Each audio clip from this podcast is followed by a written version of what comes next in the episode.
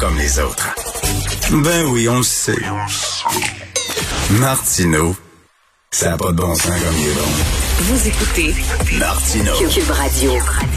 Alors, les maisons de soins palliatifs manquent de bénévoles. C'est vraiment un sacré problème. Nous allons en parler avec Madame Marie-Julie Chimbert, directrice générale de la Fondation René Verrier et aussi euh, présidente de l'Alliance des maisons de soins palliatifs du Québec. Bonjour, Madame Chimbert. Pas de réponse. Bonjour. Oui. Est-ce qu'on a... euh, Madame Chimbert, bonjour. Est-ce que vous êtes là? Donc, les maisons, les, comme on dit, les maisons de soins palliatifs qui manquent de bénévoles. Madame Chimbert, vous êtes là. Oui, bonjour. Merci de me recevoir, M. Martineau. Ben de rien. Euh, écoutez, c'est c'est quoi là? Habituellement, vous fonctionnez avec beaucoup de bénévoles?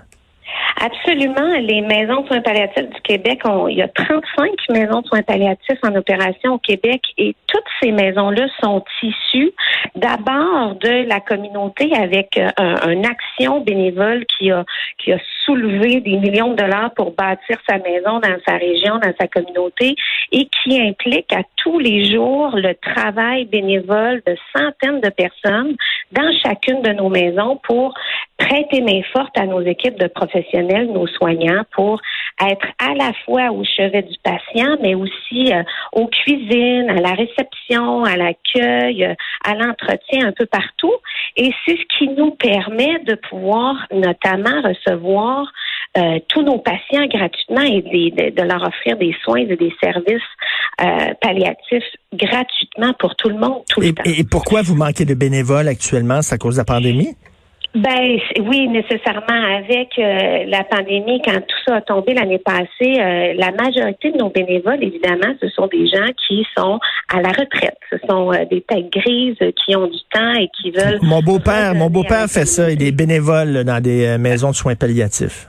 Et voilà. Donc, euh, votre beau-père est certainement un homme à la retraite. Oui. Et donc, euh, il a décidé de donner son temps dans une cause euh, euh, qui, le- qui lui était chère. Et donc, euh, avec l'arrivée de la pandémie, euh, les gens un peu plus âgés se sont fait dire, ben évidemment, pour votre propre protection, restez Mm. chez vous, euh, bon, euh, restez confinés.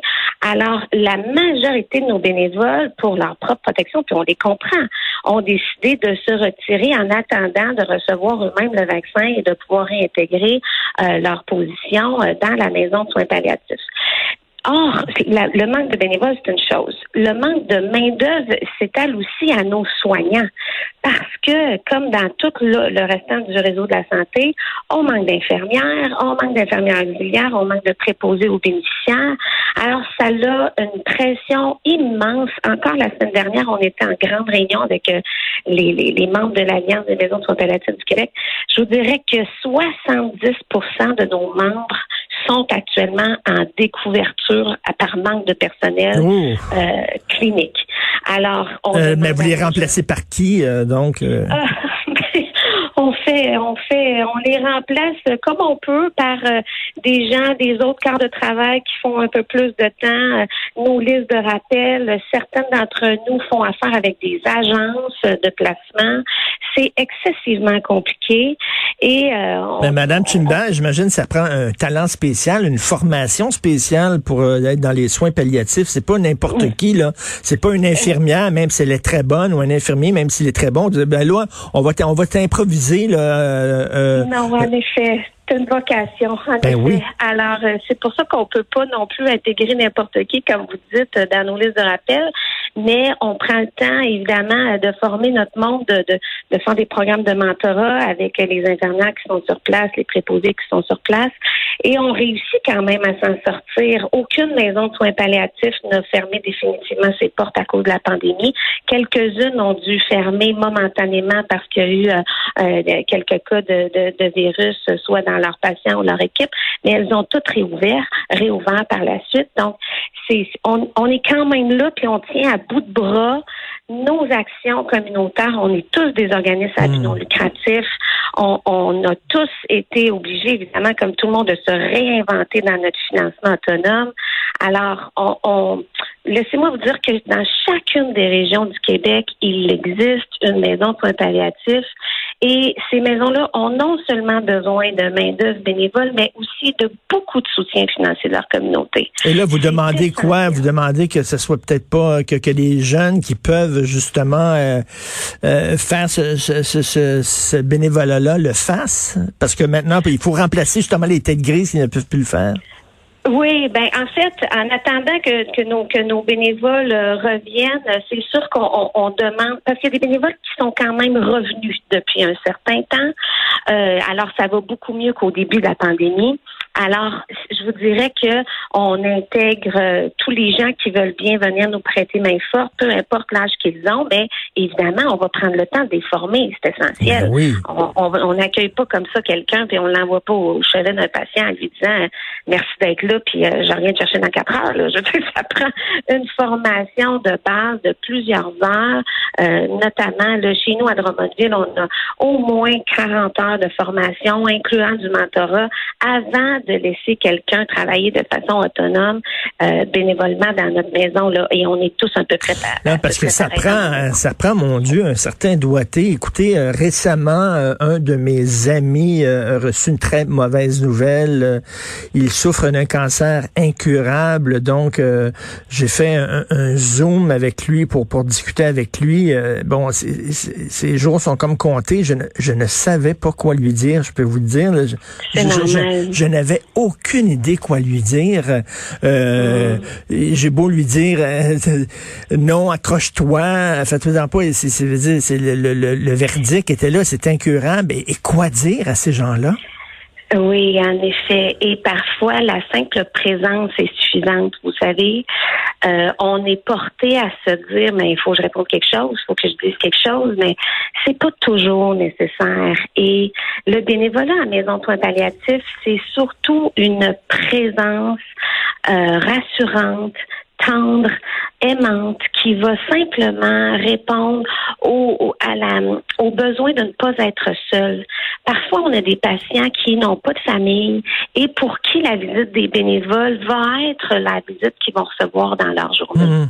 Et, euh, et, lorsque vous voyez qu'il y a des gens qui, qui meurent de la COVID euh, intubés euh, sans mmh. avoir contact avec leurs proches, avec leurs enfants, euh, où mmh. les enfants doivent appeler à l'hôpital et dire à l'infirmier, écoutez, pouvez-vous dire à mon père dans son, oreille que je l'aime? Et c'est épouvantable. C'est atroce. Oui, c'est vraiment atroce. Et euh, vous savez, là, notamment ici, là, on, on, a des services de soins palliatifs à domicile avec du soutien psychologique.